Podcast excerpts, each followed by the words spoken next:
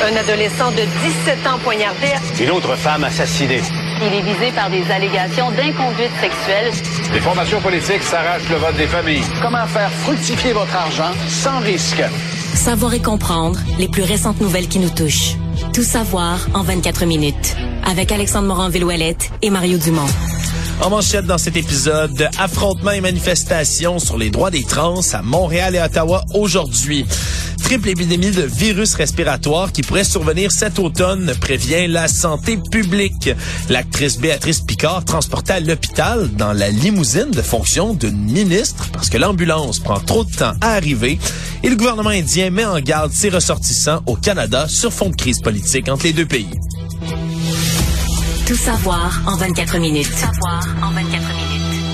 Bienvenue à Tout savoir en 24 minutes. Bonjour Mario. Bonjour. C'était attendu et très tôt ce matin, ça a déjà commencé à faire des flamèches, ces manifestations et contre-manifestations, on peut appeler ça comme ça, qui se déroulaient depuis ce matin à la fois dans les villes de Toronto, d'Ottawa et de Montréal, où on avait des manifestants qui étaient d'un côté contre l'enseignement de l'identité de genre à l'école pour les jeunes et de l'autre côté ben des gens qui sont pour et qui sont pour le droit des trans en général qui se sont affrontés puis affrontés évidemment dans une joute verbale mais qui a failli tourner beaucoup plus au vinaigre Mario la présence policière Ouais, importante ouais, ouais. qui se trouvait sur place C'était globalement pas très chic, là, je te dirais. euh, On a entendu des extraits d'ailleurs captés par nos Oh, collègues de TVA ouais, Nouvelles ouais, ouais. où on avait ben des manifestants et contre-manifestants qui s'insultaient là, littéralement des manifestants avec des chandails par exemple des classiques de la droite et de l'extrême droite au Canada là, des euh, fuck Trudeau, je vais le dire dans, dans son ensemble euh,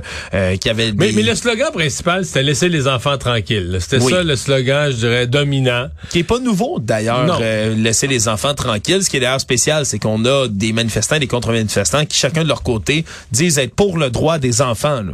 Ils ont essentiellement la même rengaine, mais pour des raisons complètement différentes. Et avaient les affiches qui, qui, les affiches habituelles, des drapeaux de la fierté LGBTQ2+, d'un côté. De l'autre côté, les fameux drapeaux, beaucoup qu'on avait vus, par exemple, pendant les manifestations euh, à Ottawa des camionneurs, du soi-disant Mais il y combat avait un la mélange de ça. Il y avait, mais il y avait aussi du militantisme religieux beaucoup là. Oui. Que ce soit chrétien, musulman, euh, Ouais. on voyait un C'était comme, euh, écoute, c'était comme des nouvelles coalitions euh, étonnantes là, qui s'étaient formées entre les partisans de Maxime Bernier et des militants religieux. Il y avait. euh, Oui, puis c'était très émotif. Comme à chaque fois qu'on Oui. parle de ces Mais- sujets-là, ça devient rapidement émotif. Tu le dis, à Ottawa, c'était, il y a deux politiciens qui ont été présents là, parmi les élus, par exemple, là, sur place, qui se sont dénotés. Maxime Bernier, bien évidemment, qui se Dans trouvait un camp. dans un camp, et de l'autre, diamétralement opposé, Jagmeet Singh, le, le chef du NPD, qui se trouvait, lui, bien évidemment, pour le droit d'enseigner l'identité de genre à l'école,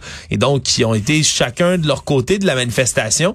À Ottawa, de la manière dont c'était fait, c'était de chaque côté de la rue Wellington. Donc, on avait d'un côté des manifestants, d'un autre côté des contre-manifestants, puis en plein centre, la police. Présence policière importante. C'était pas la même chose à Montréal. Mais il y a beaucoup de questionnements. Je pense que du côté des mani- bon, la manifestation était organisée euh, par des groupes religieux.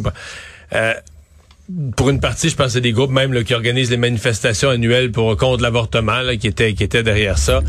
Mais d'abord, on n'avance à rien. Je veux dire, on s'entend que c'est pas une journée où on a, on a progressé. C'est pas une journée où on a avancé. Euh, je pense qu'il y a des questions, les, les parents se posent des questions légitimes. Parce qu'on dit, est-ce qu'on doit enseigner l'identité de genre? Mais encore là, est-ce qu'on enseigne aux jeunes la tolérance, la différence? Dans le groupe, ça se peut qu'il y ait des jeunes qui ont une dysphorie de genre, ils vont changer de sexe, on leur explique ce que c'est que les transgenres. Parce que du côté woke extrême, on veut, on veut enseigner que ça existe plus des hommes, des femmes. C'est des faux concepts, c'est fluide. Oui, dans Et les ça- extrêmes encore. Et ouais. ça, je suis convaincu que les parents disent, wow, wow, wow, wow, un instant, c'est pas ça qu'on veut. Oui. Mais ce que j'allais dire, c'est que les parents, euh, je pense qu'ils ont encore des forums pour s'exprimer. C'est pas comme si, euh, c'est pas comme si. euh, On les réduisait au silence, ils sont que- puis que le, censurés. gouvernement, le gouvernement venait de voter une loi spéciale la nuit passée pour dire on enlève euh, tous les droits puis on change ce qui se passe dans les écoles. Il y a une tendance, il y a un mouvement qui est là, il y a des questions qui se posent, les gens peuvent encore s'en parler.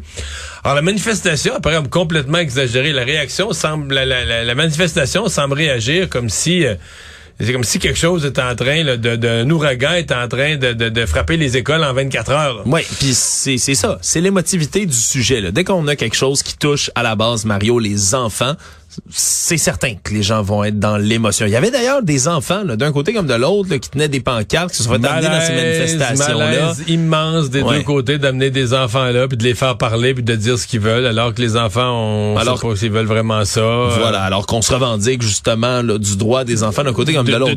On revendique d'un côté comme de l'autre le droit des enfants à une vie paisible, puis on les amène dans une manifestation, le monde s'écrit par la tête comme des fous. Oui, puis des insultes. Il y, a des, y a des altercations qui ont été filmées. Là, un homme, par exemple, qui avait un drapeau de la fierté, une femme qui portait le voile, qui s'engueulait copieusement, euh, des insultes euh, à la fois à connotation complètement homophobe aussi qui ont été filmées d'un côté. Bref, c'était c'était une journée difficile puis quand tu as ce niveau d'émotivité là, c'est pas facile après ça ben d'avoir une joute verbale qui est constructive comme tu fais comme ça vient de le dire. je pense pas qu'on a avancé grand-chose aujourd'hui. Effectivement, puis comme euh, comme c'est souvent le cas, mais ça revient beaucoup hein, ce thème là, puis c'est pourquoi on peut apercevoir aussi encore une fois, je veux pas dédouaner l'extrême de des, des, mouvements woke ou à gauche ou, ou justement on veut déconstruire entièrement le genre, mais de l'autre côté du spectre, beaucoup de gens associent à des théories du complot Mario. Chaque fois qu'ils se ah retrouvent dans ces manifestations là, constamment parce que le thème central des grandes théories complotistes maintenant, c'est quoi?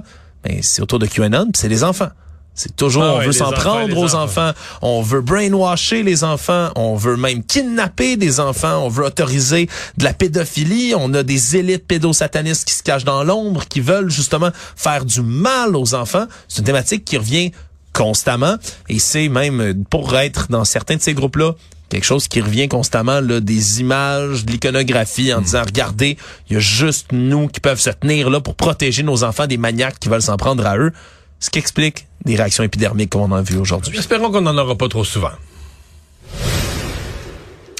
Espérons qu'on n'aura pas trop souvent non plus que de la prochaine nouvelle qui nous est apportée par la santé publique aujourd'hui, Mario, particulièrement du docteur Nicolas Brousseau, qui est le médecin en santé publique de l'Institut national de santé publique du Québec, qui lui nous met en garde. Là. On a beau avoir la COVID derrière nous, avec l'automne qui s'approche, on pourrait avoir une triple épidémie de virus respiratoire en ce moment la COVID-19, bien sûr, la grippe et le virus respiratoire syncytial. Ce virus... Il y en avait eu beaucoup l'année passée, chez les enfants, entre autres. Chez les enfants, entre autres, c'était beaucoup, beaucoup. Mais ce qu'on dit, c'est que dans les dernières années, justement, là, avec les mesures de protection qu'on a prises pour être capable, justement, mais de ne pas attraper la COVID, de ne pas attraper d'autres virus respiratoires, que c'était des virus, la grippe, entre autres l'influenza de type A, H1N1, qu'on en voyait presque pas, ou beaucoup moins. Là, ce qu'on dit, si on observe, entre autres, l'Australie. Pourquoi on observe l'Australie? C'est ça qui est intéressant. C'est qu'eux ont leur saison hivernale complètement l'inverse de la nôtre. Eux, la saison de l'hiver, ça se déroule pendant qu'on est en été. Eux, c'est le printemps, là. Eux, c'est comme le printemps, exactement. Ils sont en train de sortir l'hiver en ce moment, puis leur saison hivernale a commencé un peu plus tôt que prévu pour eux. Et ça a été vraiment l'élément de référence. Puis à chaque année, ça l'est un peu pour la santé publique du Québec. On observe ce qui se passe là-bas, puis ce qui risque de se passer ici de facto. Puis on a vraiment vu des prévalences comme ça de ce triple cocktail de virus. ici, là, dans le dernier mois, là, il y en a de la COVID. Là. Pas un peu. Là. Écoute, moi, autour de moi, ça a passé partout. Au bureau, j'ai entendu parler. Il n'y a pas, euh, pas une journée là, quand t'entends pas quelqu'un qui a eu la COVID. Pis... Oui, puis qu'il l'attrape dans toutes sortes de milieux aussi. Ah c'est pas concentré à un endroit. Euh, dans les estimations les plus récentes, parce qu'on se comprendra, Mario, on a beaucoup moins de données sur la COVID réelle. C'est dur de se faire tester. C'est rendu compliqué. Il n'y a plus de tests d'informatie. Les gens ont des vieux tests. Souvent, ça sort négatif. Moi, j'ai une coupe de cas. Les gens, c'est sorti négatif. Quand ils ont réussi à se retrouver des nouveaux tests, finalement, c'était positif. C'est que les tests étaient vieux, ils marchaient plus. Ouais. Puis après ça, ben, est-ce que les gens qui, après ça, constatent qu'ils ont la COVID, Mario, vont sur le site de l'Institut national de la santé publique du Québec. Pour s'inscrire en disant oui, j'ai eu la COVID? Pas sûr. Fait que les estimations, quand même, la première semaine de septembre, on parle entre 127 et 204 000 cas de COVID-19 quand même là sur le territoire québécois. Donc oui, ça a circulé beaucoup. Et là, quand on regarde l'Australie, c'est 71% des admissions en centre hospitalier pour des cas d'influenza qui concernent des enfants de moins de 16 ans. Donc, on a encore une fois cette espèce de crainte que ça vienne vraiment frapper fort, surtout aussi du côté du virus respiratoire syncytial. Heureusement, il y a un nouveau vaccin, encore une fois, approuvé par Santé Canada contre la COVID-19, protège contre les derniers sous-variants qui sont arrivés jusqu'ici. Campagne de vaccination contre la grippe aussi qui va débuter au mois d'octobre. Mais quand même, sans avoir à se cacher chez nous puis à se terrer pour le reste de l'année. Mais c'est quelque chose qu'il va falloir prendre en compte, tout ça, Mario, là, ces, ces virus, ce triple virus qui vont être là au Québec cet été. Actualité. Tout savoir en 24 minutes. Une histoire un peu folle, Mario, que tu entre autres apporté à ton émission à LCN ce matin qui concerne l'aîné chouchou du Québec. Je pense que je, je, suis pas trop prudent en disant ça. Béatrice Picard, l'actrice de 94 ans, qui euh, samedi dernier a dû se rendre à l'hôpital. Elle a été victime d'un malaise, mais c'est surtout les circonstances autour de tout ça qui sont assez euh, assez étranges. Merci. Aujourd'hui, était au salon des aînés à Saint-Jérôme. Oui, puis on vous rassure tout de suite. Béatrice Picard elle-même maintenant va mieux. Elle m'a donné une entrevue ce matin euh, de grande bonne humeur. Oui, de grande bonne humeur. Elle va mieux, mais samedi dernier, elle se trouve au salon des aînés de Saint-Jérôme elle est sur place et entre autres mais le docteur François Marquis, très connu, qui, qui est sur place lui aussi. Et elle se rend compte, elle dit qu'elle va pas bien. Elle dit, je pense que ça va pas, victime justement d'un malaise. Et elle se dit, bon, il faudrait peut-être que j'aille à l'hôpital. Le problème, c'est qu'à l'hôpital de Saint-Jérôme, puis dans la région, attendre l'ambulance, Mario, c'est long. Là, ils appellent. Et toi, dans la place, la ministre responsable des aînés, ministre déléguée à la santé qui est présente. Sonia Bélanger. Sonia Bélanger. Et là, devant elle, on appelle l'ambulance. Puis il n'y a pas d'ambulance. Peut-être dans une heure et demie. Une heure, une heure et demie, c'est effectivement la fourchette qu'on a donnée. Mais imaginez tout le monde. Le scénario, le, le, scénario. Devant la ministre déléguée à la santé, ministre des aînés. Elle a l'aînée, une des plus connues au Québec. Et devant elle, a fait un malaise puis on n'est pas capable d'avoir une ambulance, ce qui fait que c'est directement dans la voiture de fonction de la ministre, ce qu'on appelle souvent la limousine. Qui n'est pas, une limousine. C'est une fourgonnette, entendons-nous, mais qui est quand même la voiture de fonction de la ministre qui a été utilisée pour la conduire, Madame Picard, jusqu'à l'hôpital. Et semble-t-il, ben, qu'on a quand même, euh, on a brassé, on a rouspété, un terme poli qui est utilisé du côté de Madame Bélanger à l'hôpital de Saint-Jérôme, comme quoi c'est inacceptable d'avoir des délais comme ça pour une ambulance. Maintenant, comme je le disais, Mme Picard. C'est inacceptable, mais c'est inacceptable. C'est elle qui est la ministre, c'est pas elle la ministre de la Santé, la ministre déléguée, l'adjointe est Christian Dubé, mais quand même. On est comme un peu content. Bon, mais là, elle a constaté tout ce qui marche pas dans notre système de santé. Là, elle l'a eu d'en face, dans un malaise devant tout le monde. Mais quel, quel meilleur exemple que ça, justement. Ah, quel symbole, quel symbole. Puis je pense que c'est vraiment l'exemple d'une histoire de tout est bien qui finit bien. Parce que de la part de la ministre, c'est sûr que c'est une belle courtoisie, offrir sa limousine, conduire euh, euh, Madame Picard à l'hôpital, c'est probablement ce qu'il fallait faire dans les circonstances, aller au plus vite possible. Puis euh, Madame Picard, le lendemain, est revenue en bonne forme. Tout est bien qui finit bien. C'est plus le symbole de dire ça marche pas dans le système de santé. Il y a beaucoup de choses qui marchent pas fort dans le système de santé.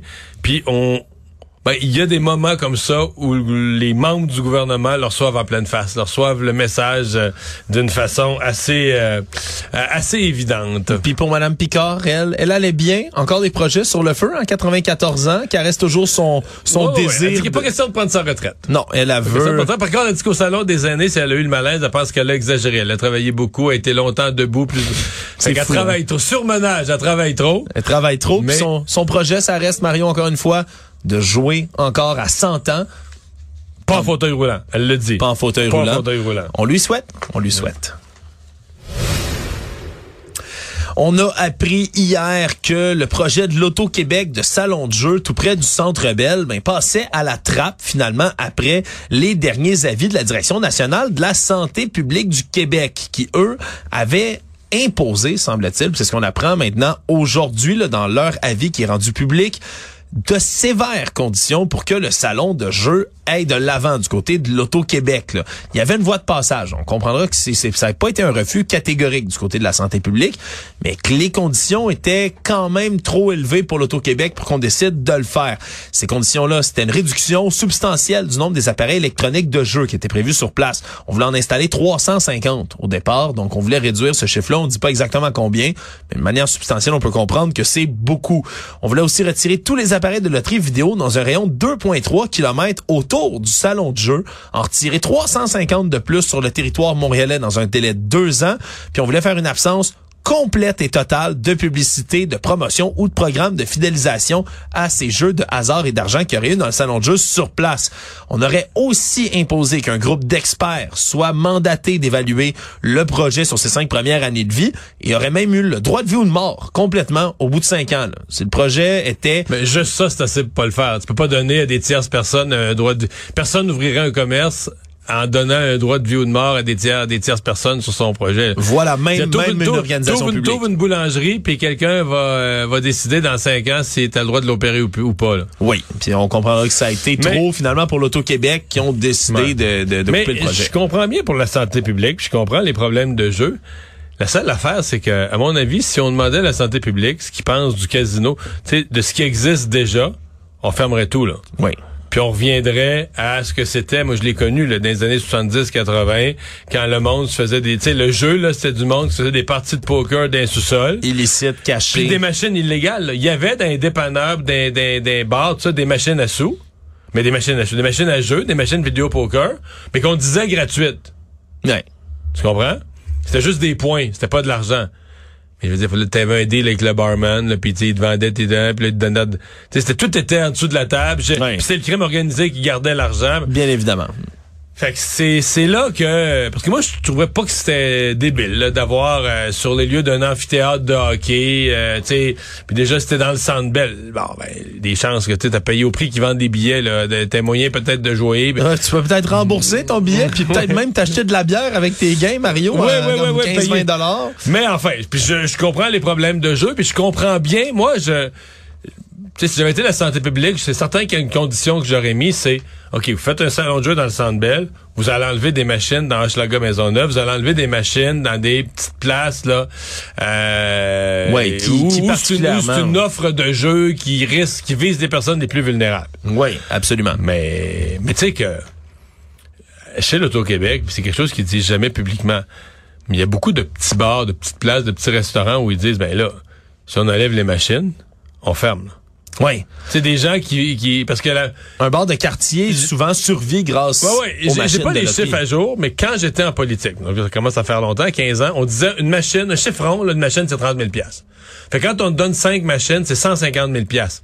Mais 150 000 piastres, là, qui restent au restaurateur ou qui restent au propriétaire du petit bar, là. Ouais. Donc ça, là, c'est faut tant, parce que quand tu vends de la bière, tu as tes dépenses. D'abord, la bière, tu sais, tu t'avais, mettons, un 6 piastres, mais tu l'as payé. Euh, tu payes ton employé. Alors ça, c'est, comme on dit, pour le commerçant, c'est du clair, clair, clair, là, de l'argent qui te reste. Ouais, puis moi- garanti ou presque. là. ah oui, oui, garanti au presse. Donc moi, on me disait, il y en a que, il y en a essentiellement, ils- leur bar, là, ils font kiff kiff. Ils font pas, ils font pas l'argent avec. Le profit qui leur permet de vivre, il vient des machines. Ouais. Pour le reste, là, ils opèrent, tu sais. Une fois qu'ils ont payé leur loyer puis leur taxe à la ville de Montréal, qu'ils ont tout payé, là, ils balancent à zéro. Ils font pas de profit. Ouais. Fait que si tu leur enlèves leur machine, mais ça vaut plus à peine sais, ça vaut pas, ils vont fermer. Ils vont plus, ils t'opéreront pas pour zéro profit, là. Ben, puis je peux te le dire, Mario, euh, témoignage terrain modeste que, que je vais utiliser, mais bon, quand même, mais je suis moi-même dans Schlager Maisonneuve, puis je peux te dire qu'il y a des bars où tu rentres, là, des bars de quartier, puis c'est pas mal ça. Les machines à sous, il y a du monde assis, c'est pour le meilleur ou pour le pire, mais il y a des gens assis tout le temps.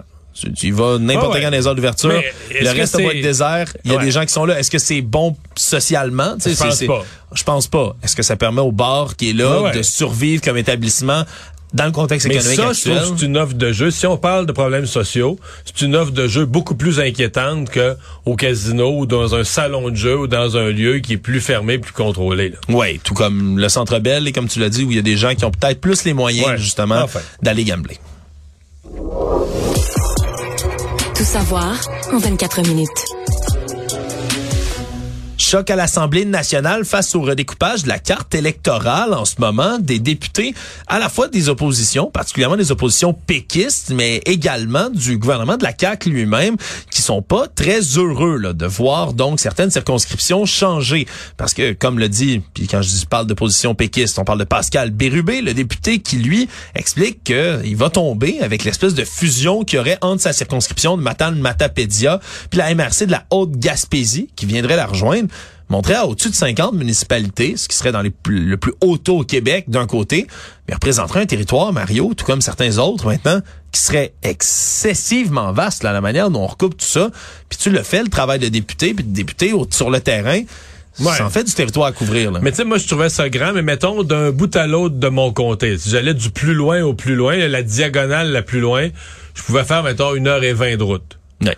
Là, en Gaspésie, tu parles de députés qui vont pouvoir faire euh, facilement, euh, avec la nouvelle carte, plus de quatre heures. Ouais, puis ça devient difficile. Non, très mais ça devient pouvoir impossible. Ça impossible. devient quasiment impossible. Ouais, de représenter toutes ces personnes-là. Donc en ce moment, ben il y, a plusieurs options qui, qui sont étudiées. là. Bien évidemment, il y a certaines personnes qui ont lancé l'idée d'augmenter le nombre de députés, par exemple, dans la dans la province. Ce à quoi François Legault, qui est à New York, s'est fait poser une question et a répondu que c'était pas c'était pas prévu pour Je pense l'instant. que ce serait petit populaire. Je pense que les gens sont sensibles à la représentation de la Gaspésie, mais dans l'état des finances publiques, puis la sensibilité des gens là, à des nouvelles dépenses du genre, Avec les nouveaux salaires des députés avec augmentés. les nouveaux salaires des députés, oui, tu rajoutes ça dans le décor. Demain matin, tu fais un, tu fais un référendum à savoir ce que les gens sont d'accord pour augmenter le nombre de députés. Euh, je pense que ça va passer difficilement. Là. Économie. Après un maintien du côté de la Banque centrale du Canada, c'est au tour de la Fed américaine, elle, de maintenir ses taux d'intérêt à leur niveau actuel. Par contre, ils ont prévu des hausses supplémentaires d'ici la fin de 2023. là. C'est ce qu'ils ont déjà annoncé clairement. Donc, le taux directeur reste dans la fourchette de 5,25 à 5,50% Et donc, euh, quand même, c'est le taux qui demeure le plus élevé depuis 2001. là. C'est, des taux Ah qui oui, sont très absolument. hauts pour la Fed. Mais bon, on dit qu'on risque Et- de devoir continuer à augmenter. Une autre fois. euh, Parce que l'économie est plus forte qu'anticipé, Mario, on Ouais, disait. puis l'inflation se maintient, mais au Canada aussi, là, les chiffres sur l'inflation. Moi, je te dirais, je sais pas ce qui va arriver au Canada. Euh, la prochaine fois que la Banque du Canada euh, s'exprime, c'est le 25 octobre. Donc, la prochaine prochain suspense des taux d'intérêt, c'est le 25 octobre. Il reste du temps, c'est dans plus d'un mois. Mais si tu m'avais posé la question, mettons en fin de semaine passée, Ouais. avant les chiffres sur l'inflation, puis avant la Fed d'aujourd'hui, je t'aurais dit, il y a 10% des chances, à peine 10% des chances que les taux augmentent une autre fois d'ici la d'ici Noël, d'ici la fin 2023. Là, avec l'inflation qui est remontée à 4% au Canada, avec la Fed qui dit ouais, là on les augmente pas aujourd'hui, mais on risque de réaugmenter un autre petit 25% d'ici un autre petit quart de point d'ici la fin de un autre euh, d'ici la fin de l'année. Euh, là mon mon mon feeling, je te dirais ouais, là, on est peut-être rendu à 25 30% peut-être même à un tiers des chances qu'on ait au Canada. Comprenons-nous. On a vécu des hausses de taux très rapides, brusques, à coup de trois quarts de point. Tout ça, c'est fini. La question, c'est de savoir est-ce qu'on pourrait avoir un autre quart de point Un d'ici petit la tour fin de de vis. juste un petit tour de vis d'ici la fin de l'année, un dernier peut-être. Euh, mais en même temps, on se dit toujours que c'est le dernier, puis finalement, on vient pas à bout de l'inflation. Pour il y a toujours un autre petit point 25 de plus qu'on pense être le dernier. Mais moi, je, je, je dirais depuis le début de la semaine, les nouvelles ont fait que la probabilité qu'on ait ce, ce quart de point de plus d'ici la fin de l'année, elle a augmenté un peu. Le monde.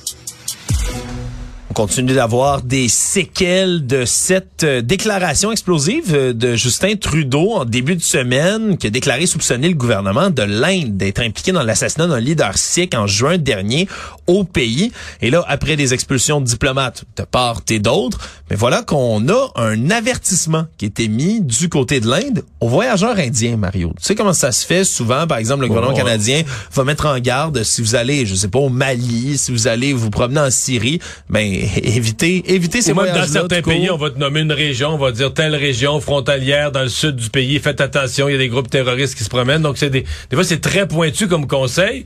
Généralement, dans les autres pays du monde, quand on parle du Canada, on le vend comme un pays assez sécuritaire. Oui, bien assez sécuritaire. Puis ça peut arriver dans des pays où, là, on a donné des exemples ex- extrêmes un tout petit peu, mais on s'en souviendra, le Canada récemment a fait une mise en garde par rapport aux gens, justement, des communautés, des minorités LGBTQ+, si vous rendez dans certains coins aux États-Unis. Donc, il y a un danger potentiel. Des fois, ça peut être un peu plus politique et ça semble être le cas maintenant pour le ministre indien des Affaires étrangères, là, qui a déclaré aujourd'hui dans un, communiqué se montrer inquiet pour les ressortissants indiens voyageant au Canada en ce moment. Puis je vais citer comment il l'a expliqué.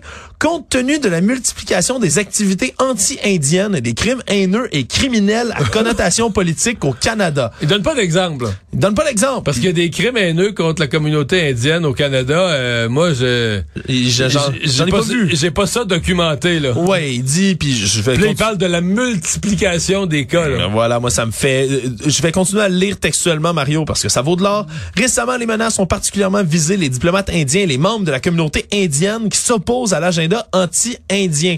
Évitez de vous rendre dans les régions et les sites potentiels au Canada qui sont le théâtre de tels incidents. Quand même quelque chose, hein? Donc, on, on voit que c'est une réaction, on se comprendra, Mario, assez politique. Politique, Merci oui, du totalement. côté de l'Inde.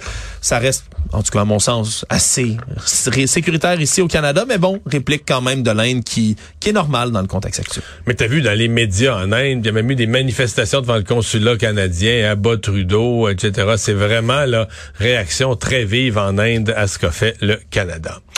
Résumer l'actualité en 24 minutes, c'est mission accomplie.